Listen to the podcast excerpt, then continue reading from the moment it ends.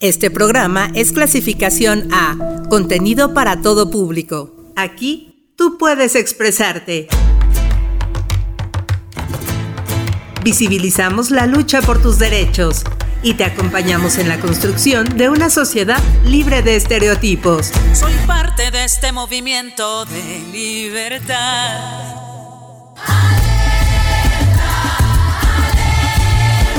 Vivas el espacio donde la voz de las mujeres resuena, resuena.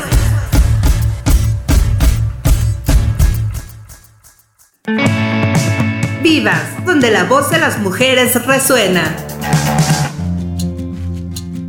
Muy buenas tardes, bienvenidos a una emisión más de Vivas, aquí a través del 99.7 de FM. Nos da mucho gusto que nos acompañen, que estén con nosotros en esta transmisión, porque además traemos un tema bien interesante. Hemos de decir que que pues es la Semana Mundial de la Lactancia Materna, que se lleva a cabo del 1 al 7 de agosto, entonces justamente traemos un tema al respecto. Mi nombre es Lorena Rodríguez y saludo a Dani. Dani, ¿cómo estás? Buenas tardes. ¿Qué tal, Lore? Muy buenas tardes a ti y a todo el auditorio que nos escucha a través del 99.7 de FM Uniradio, esta estación de la Universidad Autónoma del Estado de México. Ya mencionabas, pues tenemos este tema bastante interesante sobre la lactancia, que justamente esta semana pues está instaurada oficialmente por la Organización Mundial de la Salud y la UNICEF en el año de 1992 y actualmente es el movimiento social más extendido en defensa de la lactancia materna. Y bueno, pues vamos a, iniciar este programa recordándoles las vías de comunicación 7226 49 47. También en redes sociales nos encuentran como arroba vivas 997 FM. Vamos a escuchar una cápsula y ya regresamos. Vivas, donde la voz de las mujeres resuena. En lo más profundo del invierno, aprendí al fin que había un invencible verano. Con esta frase, Albert Camus comienza el libro de la escritora Cristina Rivera Garza, El invencible verano de Liliana, obra ganadora del Premio de Escritores para Escritores Javier Villaurrutia 2021.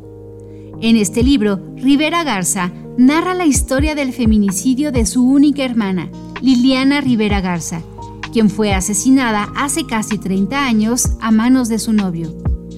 Durante los capítulos se puede apreciar el archivo meticuloso que ella fue construyendo durante su paso por la Tierra. Liliana era una mujer feliz, llena de vida, de metas, inteligente, con un futuro como arquitecta increíble por delante que al igual que muchas mujeres en México, le fueron arrebatados sus sueños a manos de la violencia feminicida. En nuestro país son asesinadas 11 mujeres al día y de ellas solo una recibe justicia. Al igual que miles de casos, el feminicidio de Lili quedó impune, exonerando a su agresor, quien ha estado prófugo desde 29 años y 6 meses. Para Cristina Rivera Garza, el escribir El invencible verano de Liliana fue la idea aterradora de que la memoria de su hermana menor pudiera desaparecer, ya que solos sus padres y ella la llevarían en su recuerdo. Cuando comenzó su proceso de búsqueda, Cristina fue a la fiscalía para poder recuperar el expediente de Liliana y una de las respuestas que obtuvo fue que en las instituciones van purgando los expedientes por lo cual era posible que un documento que se abrió hace años ya no existiera. Estas palabras fueron fundamentales para producir el archivo afectivo de su hermana y difundir su voz para conservar su memoria y que quedara una huella patente, palpable, que ella estuvo en este mundo por 20 años. Ya regresamos aquí a Vivas y bueno, pues hace eh, en el bloque pasado les estábamos hablando que es la semana de la lactancia materna, que es del 1 al 7 de agosto, y justamente por eso hemos decidido platicar eh, en esta emisión sobre la lactancia materna y además con una especialista, con una experta, porque está con nosotros acompañándonos Graciela Gess. Ella es consultor registrado en lactancia materna por el International Board of Lactation Consultant Examiners, con más de 25 años de experiencia. Es además experta en técnicas para amamantar. Graciela, te damos la bienvenida. Muchas gracias por estar con nosotros. No, hombre, al contrario, muchísimas gracias. Es un honor poder compartir y hablar de este tema tan hermoso. Bueno, pues para comenzar con esta plática que seguramente a muchas personas de nuestro auditorio pues les interesará, eh, quisiéramos preguntarte en qué beneficia la lactancia materna en la relación entre la madre y por supuesto el bebé. Pues mira, em, cuando una mamá está amamantando pasan muchas cosas. Primero que nada vamos a tener el tiempo para estar con nuestro bebé. Y en ese momento cuando nosotros amamantamos, van a pasar cosas a nivel bioquímico, a nivel físico, a nivel emocional.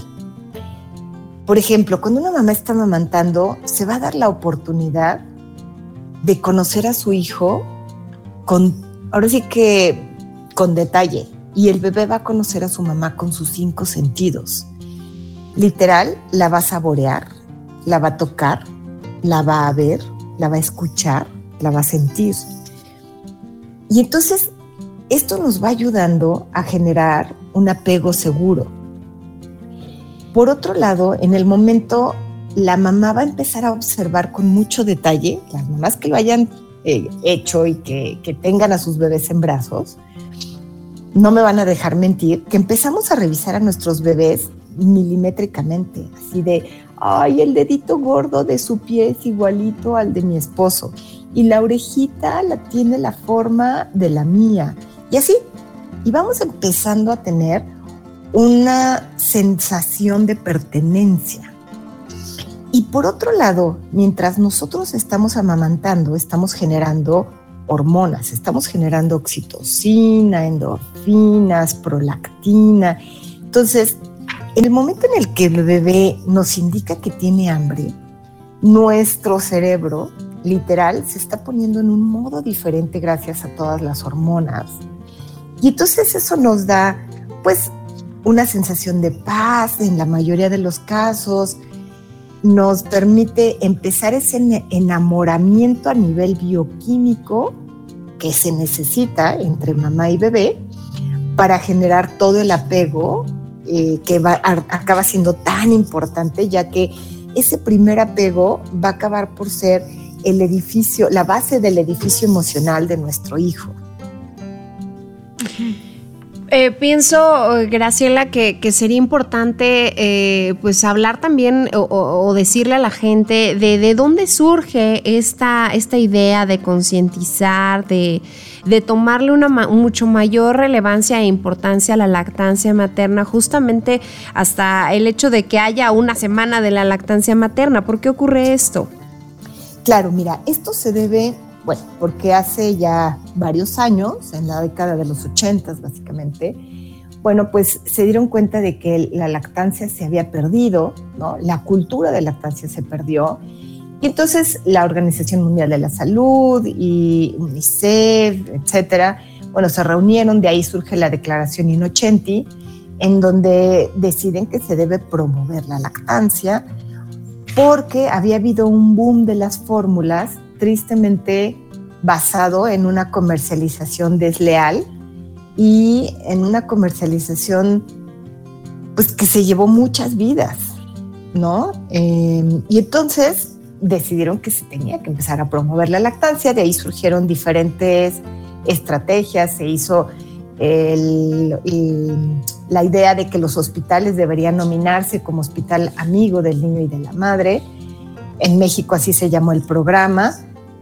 Eh, surge también la idea de que se debe incrementar los niveles de lactancia y hay un boom bastante fuerte en donde efectivamente se incrementan los niveles de lactancia, pero se hace una revisión en, esta última década y se, se dan cuenta de que en México en realidad subieron los niveles de lactancia, pero volvieron a bajar drásticamente y que México estaba pues realmente muy mal, ¿no? Y de ahí a nivel internacional, pues voltean a ver a México y el gobierno afortunadamente se ha ido poniendo las pilas, ¿no? Y empezaron a promover la lactancia.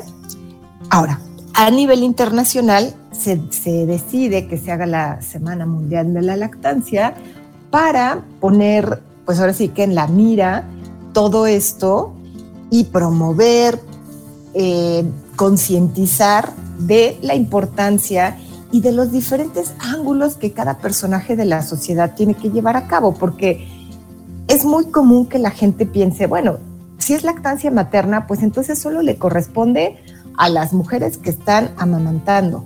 Y lo que no nos damos cuenta es que debemos de generar un ambiente, una sociedad que apoye la lactancia. Y entonces ahí entramos en realidad todos, todos necesitamos apoyar la lactancia. Las empresas, deben dar lugares para que las mujeres extraigan leche. La sociedad debe ver como algo normal en la lactancia, porque es muy triste, ¿no? Que hace todavía unos años sacaron a una mujer de un, de un este, museo, ¿no? Porque estaba amamantando. ¿no? Después pidieron disculpas en el museo y demás, pero esa, esa es una idea totalmente retrógrada, ¿no? A mí me acaba de pasar, inicié un TikTok, tenía yo más de un millón ya de likes y pues a alguien no le gustó un video porque se ve un pecho y entonces pues me sancionaron y de plano me quitaron la cuenta, ¿no? O sea, es, todas esas cosas son retrógradas. No es posible que, que en los museos tengamos mujeres eh, desnudas en las paredes y sin embargo eh, no permitan a una mujer amamantar. Entonces, realmente necesitamos retomar la cultura de la lactancia y por eso es por lo que cada año se hace esta Semana Mundial de la Lactancia. Claro, este tema último que comentas, Graciela, sobre eh, pues estos estereotipos que, existen, me gustaría retomarlo un poquito más adelante, pero también para no dejar de lado eh, esta idea también que comentabas sobre eh, las fórmulas. De repente, em, las mujeres a veces recurren a las fórmulas por también no saber eh, qué hacer en este proceso de lactancia o incluso también, como mencionabas, a veces se, recomienda, sin embargo también hemos visto que eh, ciertas fórmulas pues también tienen altos niveles de azúcar, diferentes eh, contenidos que a lo mejor no son tan adecuados para un bebé. Entonces en ese sentido quisiera preguntarte por qué, o más bien qué consecuencias, y si hay consecuencias negativas para los bebés por recurrir a estas fórmulas lácteas en lugar de fomentar la lactancia materna. Claro. Pues mira, lo, que se sabe es que cuando un niño solo recibe fórmula, se van a incrementar los riesgos de infecciones porque no están recibiendo todas estas células vivas y todos estos anticuerpos que reciben a través de la leche materna. Entonces se incrementa la posibilidad de infecciones de vías respiratorias, de infecciones de eh, aparato digestivo, es más probable que haya diabetes a largo plazo, que haya obesidad en infancia, que haya problemas cardíacos, que haya más cólico, más reflujo. O sea, sí hay una diferencia, ¿no? No con esto quiero llevar a las mujeres que finalmente toman la decisión de no amamantar a que sientan culpa, eh, porque aquí es un punto que en donde tenemos que tener una línea de cuidar el equilibrio de que si alguien finalmente toma la decisión de no amamantar, pues también es muy respetable su punto de vista, pero simplemente es importante que ella tenga conciencia de que está dando un alimento que no es el ideal para su hijo. La leche materna contiene más de 300 componentes a comparación de 80, no más de 100 componentes que contiene la, fórmula. Y finalmente la fórmula está hecha en base a otras leches o a otras sustancias que no son las que diseñó la naturaleza para alimentar a un recién nacido humano. ¿No? Entonces tenemos que tener esa, ese conocimiento finalmente, ¿no? Eh, pienso, eh, Graciela, en eh, yo, yo tuve dos, embarazos y en, mi primer embarazo no sabía yo cómo darle, cómo amamantar a mi hija. realmente no entendía el proceso, la pasaba mal. Entonces, de, este con mi hijo, posteriormente fue distinto la manera en la que nos adaptamos él y yo para el tema de, la, de amamantarlo. Entonces, de aquí me surgen dos preguntas. La primera eh, si es importante o qué tan importante es que las mujeres cuenten con acompañamiento, con asesoramiento durante el proceso de, lactancia y realmente si eh, la lactancia duele, si, si es eh, inevitable que, tengamos molestias, pezones agrietados, que haya momentos donde la pasemos mal. Claro, pues mira, aquí tocas puntos medulares, ¿no? De preferencia, todas las mujeres cuando están embarazadas deberían por lo menos tomar un curso de lactancia para tener el conocimiento de qué necesitan y cómo tener un mejor comienzo. ¿no? no necesariamente todas las mujeres debemos pasar por grietas. ¿no? Hay una parte que sí se puede prevenir, como conociendo la técnica, haciéndonos de un buen equipo de salud, que en donde el ginecólogo, el neonatólogo conozcan de lactancia y nos apoyen. Y si desde ahí yo ya voy de la mano de un consultor de lactancia, de verdad, ah, y otro punto básico, el papá. Si un papá aprende de lactancia, se duplica la posibilidad de que esa mujer a los seis meses siga lactando. Entonces, realmente el que la pareja como tal em, conozca también de lactancia y sepa cómo apoyar a su, a su esposa, va a ser básico. Entonces, con esto podríamos ayudar a disminuir el que la mujer se agriete. Ahora, tú me preguntas, ¿es normal que duela? Mira, es normal que haya cierta sensibilidad los primeros ocho días, porque finalmente es una parte del cuerpo que es muy sensible, que no está expuesta al sol. Entonces, en el momento en el que el bebé empieza a amamantar, puede ser incómodo. De ahí a que pasemos a un dolor que me sea insoportable y a que acabe yo muy lastimada, pues no todo el mundo tiene por qué pasar por eso. Si nosotros conocemos la técnica, en cuanto tenemos una molestia, acudimos con alguien para que nos apoye, puede resolverse a tiempo y ayudar a salvar la lactancia. Es un tema, es un tema bastante interesante todo esto que menciona, porque hay una serie de factores que también pueden incidir en que las mujeres decidan o no hacerlo, ¿no? Como esto que comentaba sobre involucrarse, eh, los padres de familia también, incluso otras personas allegadas del núcleo familiar que puedan ayudar con esta labor. Vamos a ir ahora a, una canción. Eh, de manera muy rápida para regresar con esta charla. Eh, les presentamos la canción Just Like Woman, interpretada por Charlotte Gainsbourg que es una canción originalmente compuesta por Bob Dylan y que está inspirada en la musa de Andy Warhol, Eddie Sidwick, quien también desafió los estereotipos femeninos de la década de los 60 como muchos otros íconos de aquella época. Vamos con esta canción y regresamos.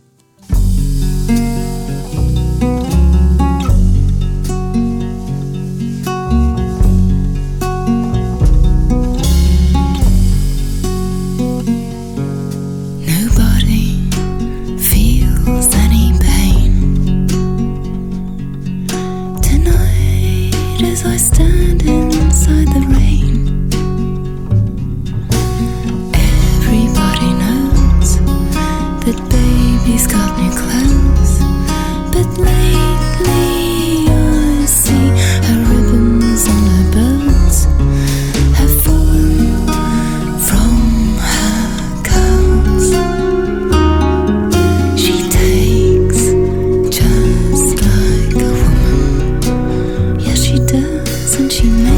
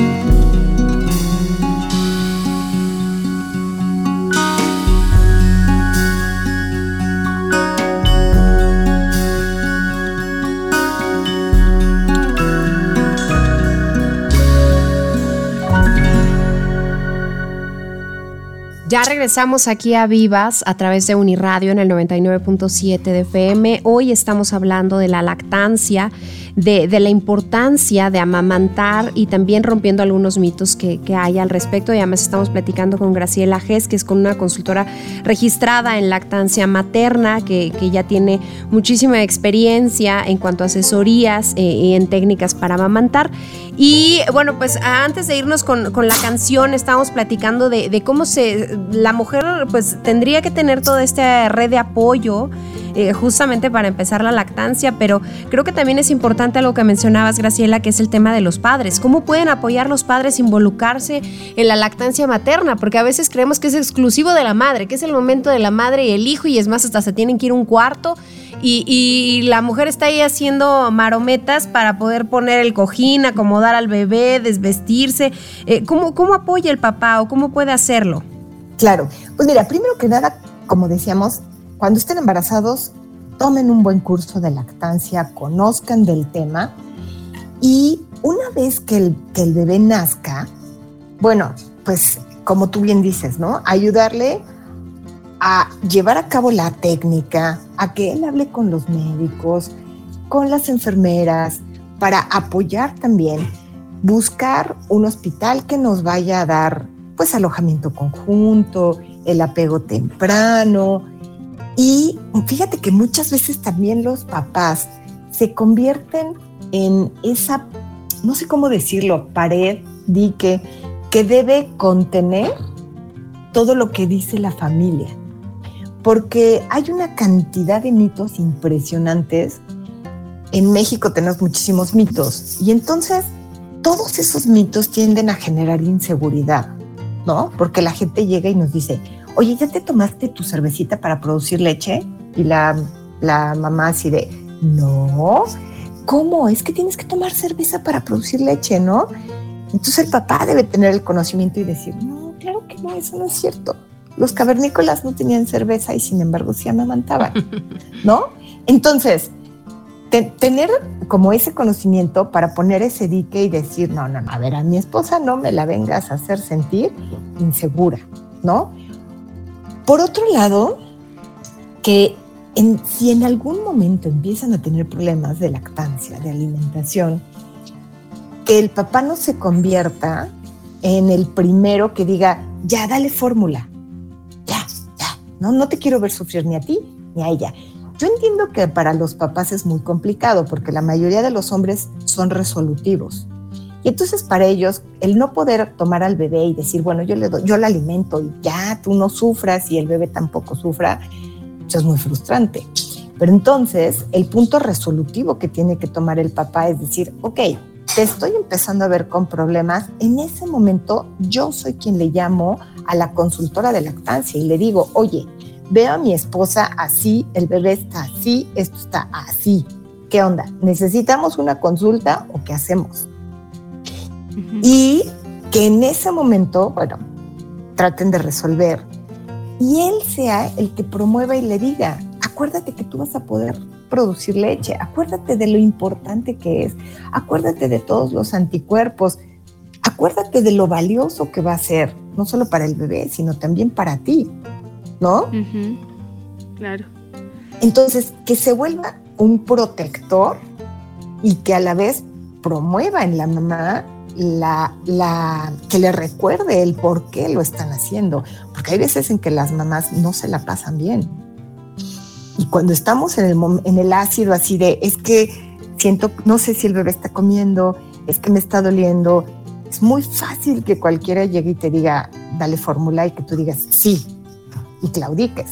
No, en ese momento es cuando el papá tiene que empoderar a la mamá y decirle, no, acuérdate que sí vamos a poder, etcétera, etcétera, ¿no? Entonces, eso es por la parte, creo que emocional, y ya por la parte así, pues, de las actividades diarias, bueno, encargarse uno de que la mamá esté bien hidratada, que es lo es básico que la mamá cada vez que amamante tome un vaso con agua, revisar que la mamá esté comiendo, que haga tres comidas, que haga dos colaciones, ayudar en el cuidado del bebé. La mamá ya lo amamantó, bueno, pues te toca arrullarlo y dormirlo para que ella mientras vaya se duerma y haga una muy buena siesta, porque la mayoría de los bebés traen el horario invertido. Entonces, es muy importante que los papás aprendan a dormir al bebé y que no tengan la actitud de decir, ay, este, está llorando el bebé, ya no sé qué hacer, no me doy tiempo para conocerlo y para decir, bueno, a ver, te arrullo de una forma, veo si funciona, si no funciona, veo si es el pañal. No, en vez de eso llegan y lo depositan en la mamá, si le está llorando, no sé qué tiene y punto. No, que sea un papel mucho más proactivo de contener al bebé, ayudarle y que hagan un cuidado en conjunto, ¿no? Quizás a veces que lo bañe, que se salga a caminar con el bebé para que la mamá tenga ese tiempo que a veces necesitamos en donde no hay ni chance de bañarse, ni chance de comer, ni chance de nada, porque nosotros estamos haciendo todo. Qué interesante reflexión, porque generalmente eh, cuando una pareja se embaraza, todo se le carga a la mamá, se habla mucho de la maternidad y se deja un poco de lado también estas funciones que, debe tener un padre de familia también al, involucrarse, que es un tema de ambas personas. Pero regresando un poco a este tema también que comentaba sobre eh, la alimentación o sobre estos mitos que existen quizá alrededor de la alimentación de las mujeres que lactan, eh, preguntarte, Graciela, ¿cuál es la higiene que se debe tener mientras se lacta y qué alimentos también se deben evitar y algunos otros que quizás sean más favorables para beneficiar este proceso? Claro. Pues mira, básicamente la idea es que la mujer debe hacer tres comidas, tomar dos colaciones y realmente las mujeres deberíamos de comer bien y debemos tener una alimentación equilibrada y completa. Y eso implica que comamos básicamente de todo, ¿no? Debemos comer grasas buenas, debemos comer frutas y verduras, debemos comer suficiente proteína, de hecho se debe incrementar la ingesta de proteína, Debemos comer carbohidratos, pero de preferencia que sean integrales, ¿no? Y realmente lo único que deberíamos quitar son los alimentos que a mí me generen incomodidad, los alimentos con exceso de grasa, con exceso de irritantes, ¿no? El picante puede ser un irritante, entonces consumirlo con mucha moderación y cuidar los estimulantes porque lo que nosotros queremos es un bebé que esté tranquilo. Entonces, si yo me la paso tomando café, pues obviamente parte de esa cafeína puede llegar al bebé y entonces la pobre criatura va a estar estresado también por la cafeína, ¿no? Va a estar sobreestimulado por la cafeína. Entonces, cuidar todo lo que son los estimulantes, ¿no? Los cafés, estos tés como el negro, el rojo, eh, el verde, que sí tienen muchísima teína, bueno, pues tratar de también consumirlos en poca con moderación y todo lo que son las bebidas energizantes, pues no es momento de consumirlas, ¿no? Em, una copa de vino, podríamos consumir una copa de vino muy de vez en cuando, después de haber amamantado. Y bueno, aquí me gustaría entrar en algo importante. Cada vez más mamás me preguntan eh, si pueden fumar marihuana, ¿no? Y bueno, pues obviamente no está indicado, no es compatible con la lactancia, ¿no? Eh, pero de ahí en fuera, en cuanto a la alimentación, podemos comer básicamente de todo. Ahora, no existe un alimento como tal que solo si lo consumo incremente la producción, ¿no? Como estos mitos de es que tienes que tomar atole, cerveza, pulque.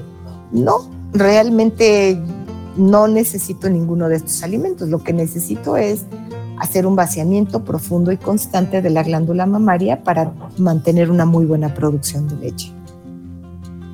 Perfecto, pues eh, creo que es importante eh, en el siguiente bloque ya lo retomaremos y rompiendo todos estos mitos porque hay mucha, muchas creencias con las que hemos crecido, que, que, hemos dado por hecho, que, que, además justamente como lo decía, se van repitiendo, llega la tía, la abuelita, la mamá, todos opinan, a todos les ha funcionado de modo distinto y, creo que es importante eh, también empoderarse como pareja, como familia, empezar a crear y a construir nuevas vivencias y, y basarse en nuevos hechos y en nueva información. Vamos a hacer una pausa, vamos a un corte de estación y ya regresamos aquí a Vivas. Hoy estamos hablando de la lactancia materna.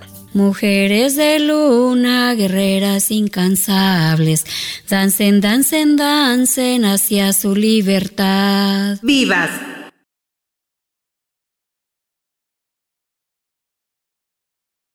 Este programa es clasificación A, contenido para todo público.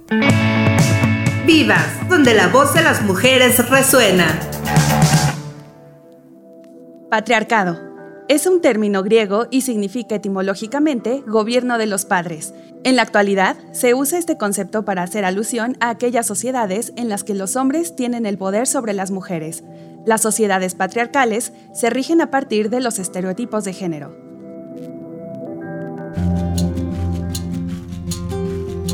Ya regresamos a Vivas aquí a través de Uniradio en el 99.7 de FM. Hoy estamos hablando de la lactancia materna justamente porque es la Semana Mundial de la Lactancia Materna e invitándolos a que nos escriban al 7226 49 72 47 y bueno, pues recordarles que este programa el día de mañana ya estará disponible en formato podcast para que ustedes puedan escucharlo y eh, pues eh, tengan ahí a, su disposición esta información que también es importante compartir con, muchas más mujeres, con muchos más padres, con muchas más familias. Así es, Lore, un tema que sin duda eh, pues le va a interesar a más de una persona y es que bueno, este proceso de la lactancia materna hace unos minutos platicábamos que está lleno de diferentes mitos, de diferentes dudas también. Y justamente entrando en ese tema de las dudas, una de ellas, que es la más frecuente, es que eh, durante cuánto tiempo una madre debe lactar a su hijo y hasta qué momento deja de proporcionarle nutrientes. Sí, eh, mira, realmente la leche, mientras se siga produciendo, va a ser de alta calidad.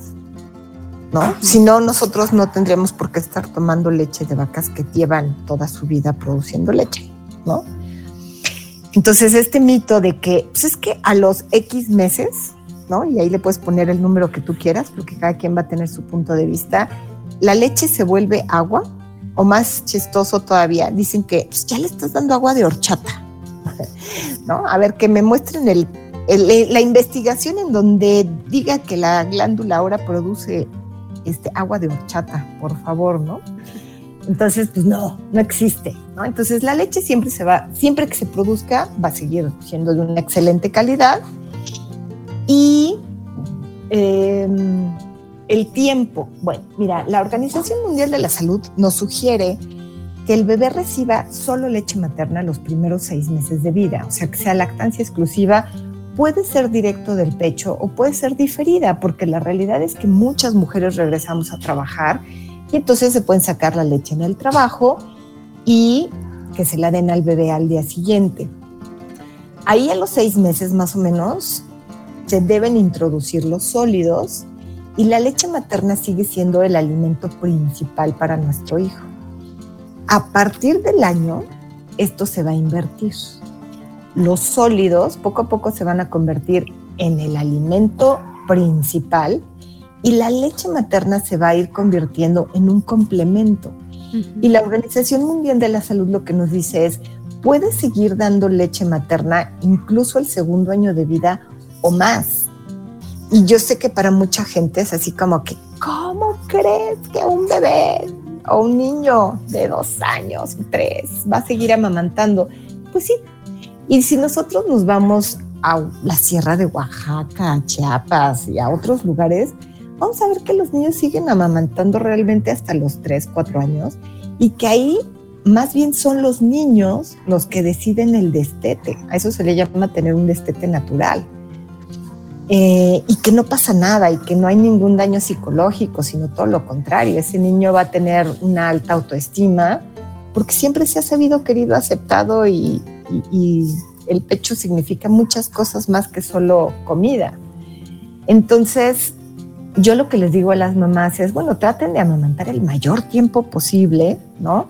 Y que ustedes lo vivan bien junto con su, con su pareja, ¿no? y que no sea por imposición que ustedes acaben haciendo un destete antes de lo que ustedes finalmente deseen, ¿no? Claro. Eh, Graciela, ¿cuándo, eh, qué pasa? Porque otro, otro de los mitos creo que también es este y, creo que a mí me era una de las cosas que me abrumaba mucho el tema de los horarios. Si se debe de dar a libre demanda, si se deben de hacer horarios, también todo el mundo opina al respecto eh, y tiene diferentes ideas, ¿no? De, ya a cada ratito le da y por qué no le pone horas y qué pasa con este tema de la libre demanda y de generar o no generarle horarios a los niños. Claro, claro.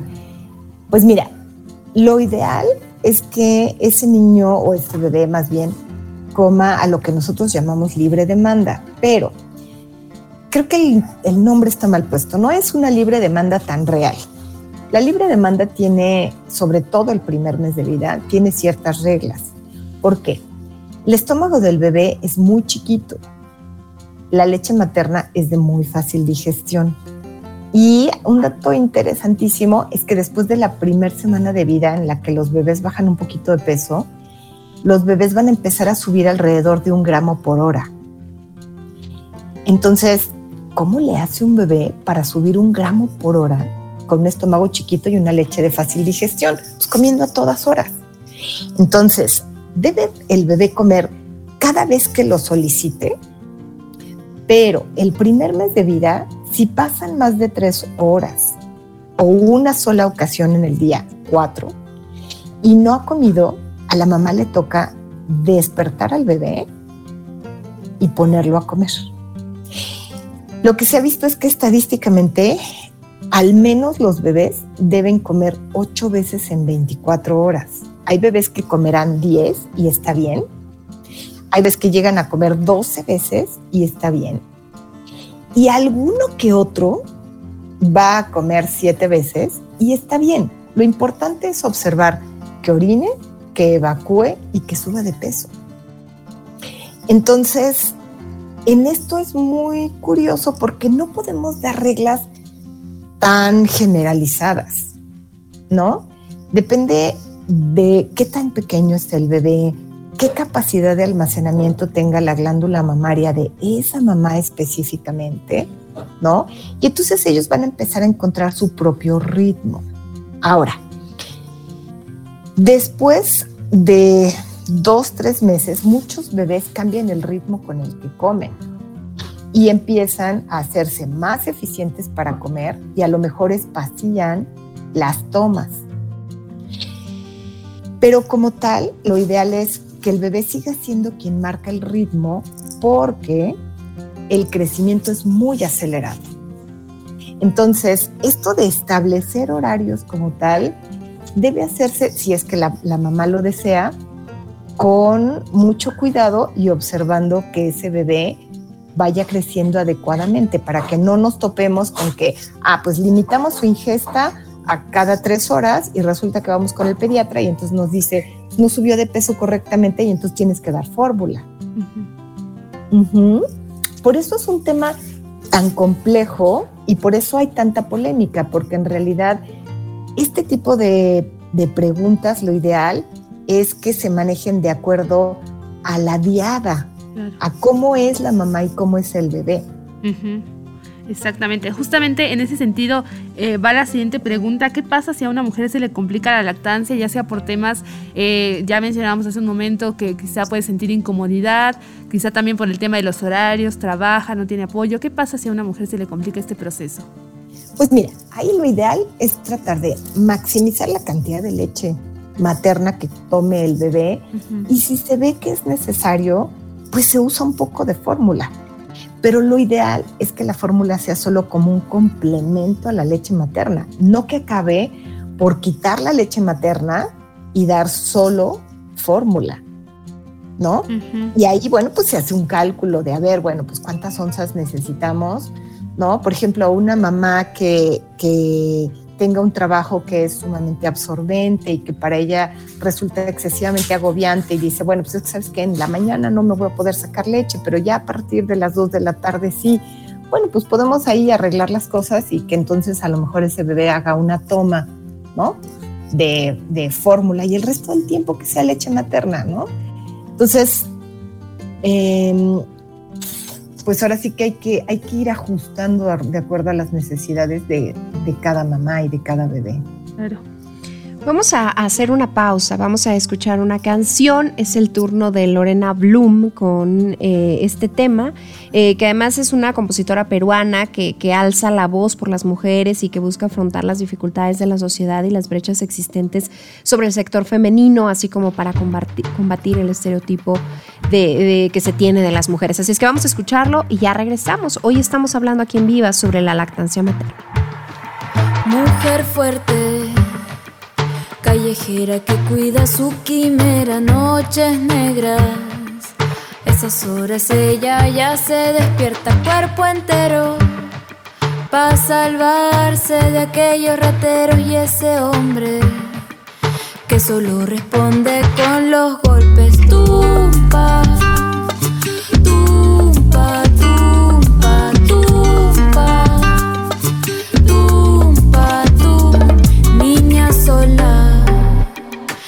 camina rápido para que no le digan no la mente abierta. Que se vista diferente si quiere cerrar las piernas. Eso dice la gente que más la bendice anda sola. Porque la han dejado vara y en bola tumba.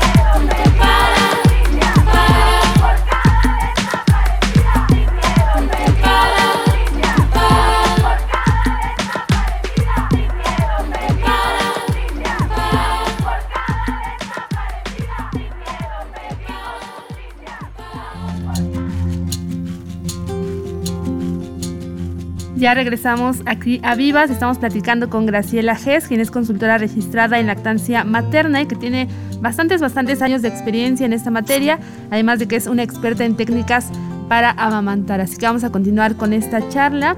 Eh, y para continuar, pues me gustaría eh, preguntarte, Graciela, también hablabas eh, pues de estas complicaciones que a veces tienen las madres para poder amamantar, una de ellas pues los tiempos o quizá que trabajan y a veces las opciones o la opción es que recurren a pues sacarse la leche. Entonces, en este sentido, preguntarte cuando una mujer acude a este proceso, en cuánto tiempo se debe consumir esta leche y si pierde propiedades, ¿esto es cierto o no? Ah, ok. Bueno, mira, en los tiempos de almacenamiento, mm, si tú te metes a internet, puedes encontrar información diferente, ¿no? la Academia Americana de Pediatría, para facilitar las cosas, dijo, bueno, pues hagamos como la regla de cuatro y que sean entonces eh, cuatro horas que pueda estar a temperatura ambiente, cuatro días en el refrigerador y cuatro horas congelada, ¿no?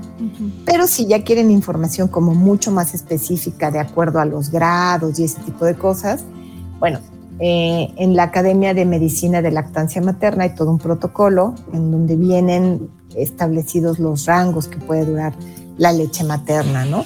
Ahora, la leche materna eh, en realidad es mínimo lo que se disminuye cuando nosotros la almacenamos, ¿no? Cuando, por ejemplo, la guardamos y la congelamos, solo se disminuye un 30% de los factores inmunológicos. Es muy poquito, realmente, ¿no? En comparación a una fórmula que tiene nada de factores inmunológicos. Entonces, el almacenarla es una excelente opción.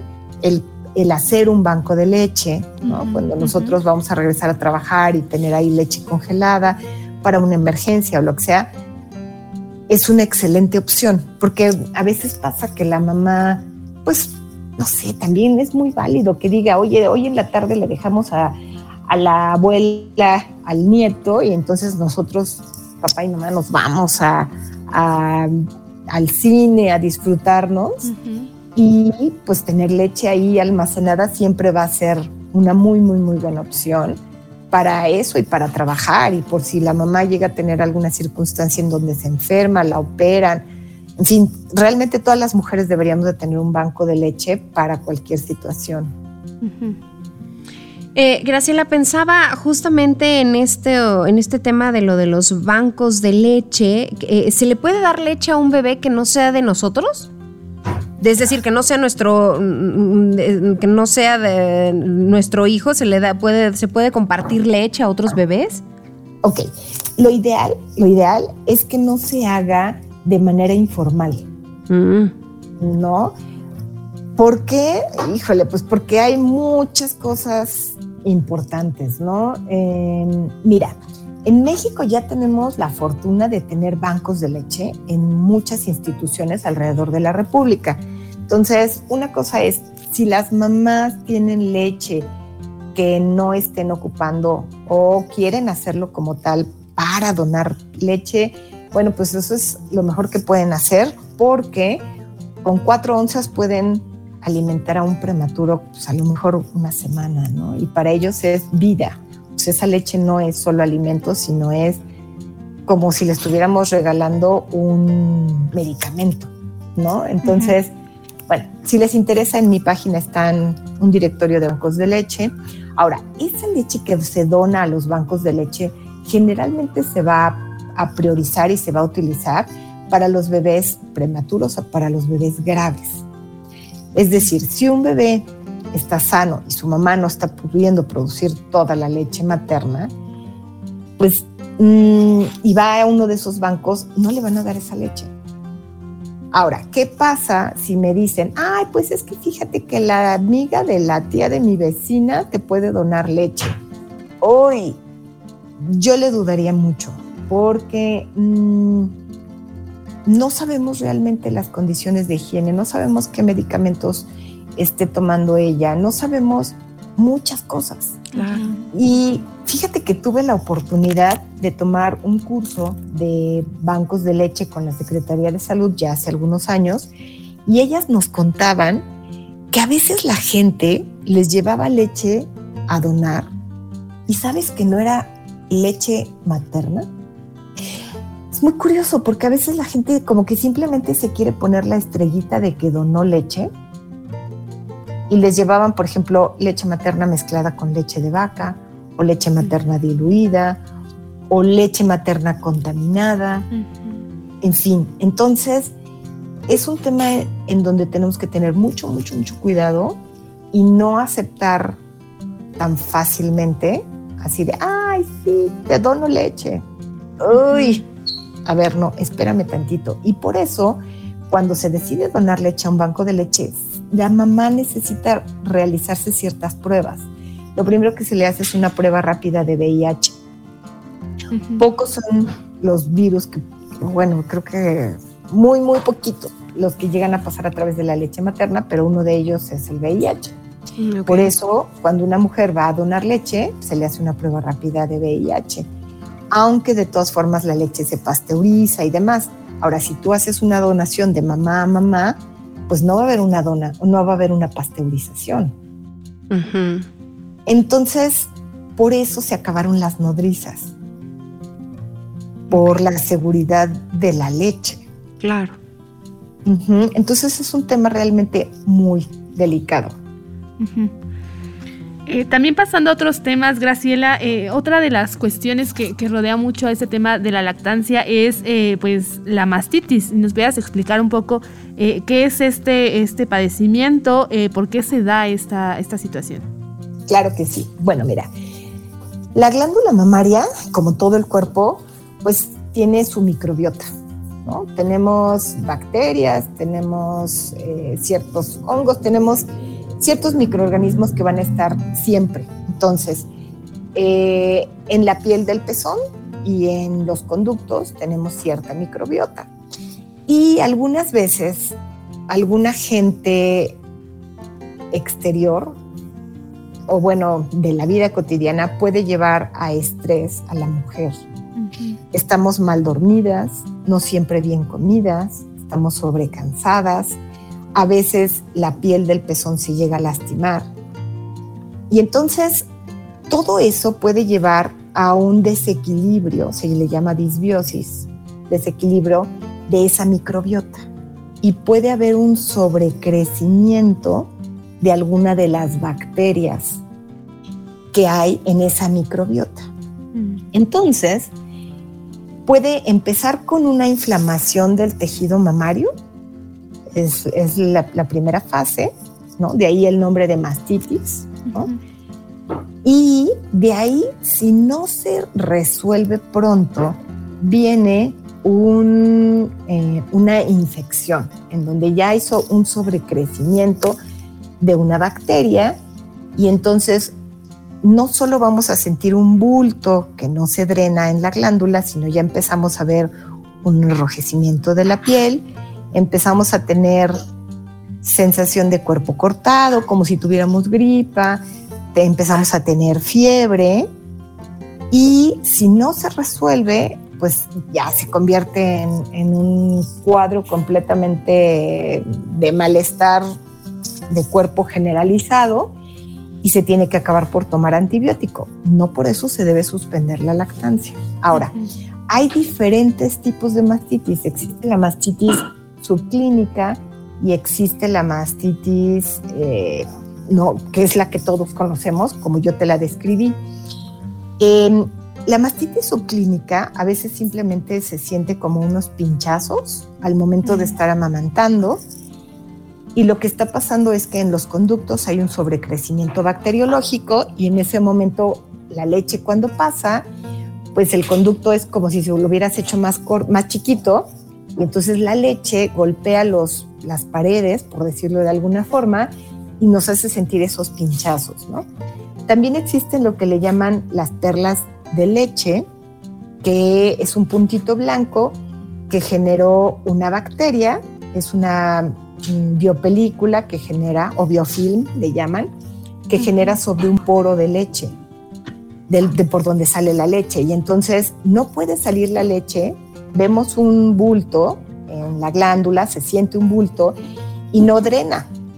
Y entonces ahí hay que tratar de abrir ese, ese poro para que pueda drenar la leche. Aquí voy a aprovechar para contar algo. No todos los puntos blancos que vemos en el pezón son perlas de leche. Y tienen que tener mucho cuidado porque una de las eh, opciones para abrir la perla de leche es hacerlo con una aguja. Pero muchas veces no es una perla de leche y las mamás se andan pinchando y solo lastiman la glándula mamaria. Entonces, ese es el problema de Internet. Tiene muchos beneficios, pero muchas mamás dicen, ah, puntito blanco, teclean puntito blanco y entonces sale perla de leche, pínchalo y solo lastiman. No, a veces puede ser grasa incrustada, a veces puede ser un poro inflamado y que la, piel se ve blanca. Entonces tenemos que tener mucho cuidado con que, con que no nada más porque sí anden usando ahí agujas para, para pinchar una disque perla de leche que viene siendo una mastitis subclínica. Entonces, siempre que tengan malestar, yo lo que les pido es eh, vayan a una consulta, hablen por teléfono, busquen ayuda de un profesional de salud, bueno, de un profesional en lactancia materna, ¿no? Para que les ayude y, no vayan a, a, lastimar nada más su tejido mamario. Graciela, se nos ha terminado el tiempo. Eh, definitivamente esto, esto da para más y, sobre todo para, para, informar a la gente al respecto. A mí me gustaría que le recordaras a todo el auditorio o que le dijeras a todo el auditorio cómo pueden encontrarte en redes sociales, cómo pueden acercarse a ti, cómo pueden recibir tu asesoría. Claro que sí, muchísimas gracias. Mira, em, pueden entrar a mi página y me van a encontrar como amamantando, www.amamantando.com.mx o me pueden encontrar en otras redes como en YouTube y Facebook como Graciela Gess y BCLC. Em, me pueden también encontrar en el celular 55 54 17 12 97. Y bueno, pues cualquier cosa estamos a, sus órdenes para, para apoyar, para difundir y seguir promoviendo la lactancia materna. Bueno, pues sin duda te agradecemos, Graciela. Ha sido una charla bastante interesante. Y eh, pues el auditorio que esté interesado te podrá contactar ya a través de, tus redes sociales para que puedan tener más información y una asesoría más cercana. Sin embargo, pues esta charla ha sido de bastante utilidad. Nosotras eh, pues nos vamos. Nos vamos a esta emisión de Vivas, pero les esperamos el próximo lunes en punto de las 13 horas. Ya regresamos la próxima semana. Recuerden que este programa lo podrán escuchar mañana a través de Spotify. Pásenla muy bien. Bonita tarde. Te esperamos el próximo lunes para seguir inspirando y promoviendo nuestra participación. ¡Vivas! El espacio donde la voz de las mujeres resuena.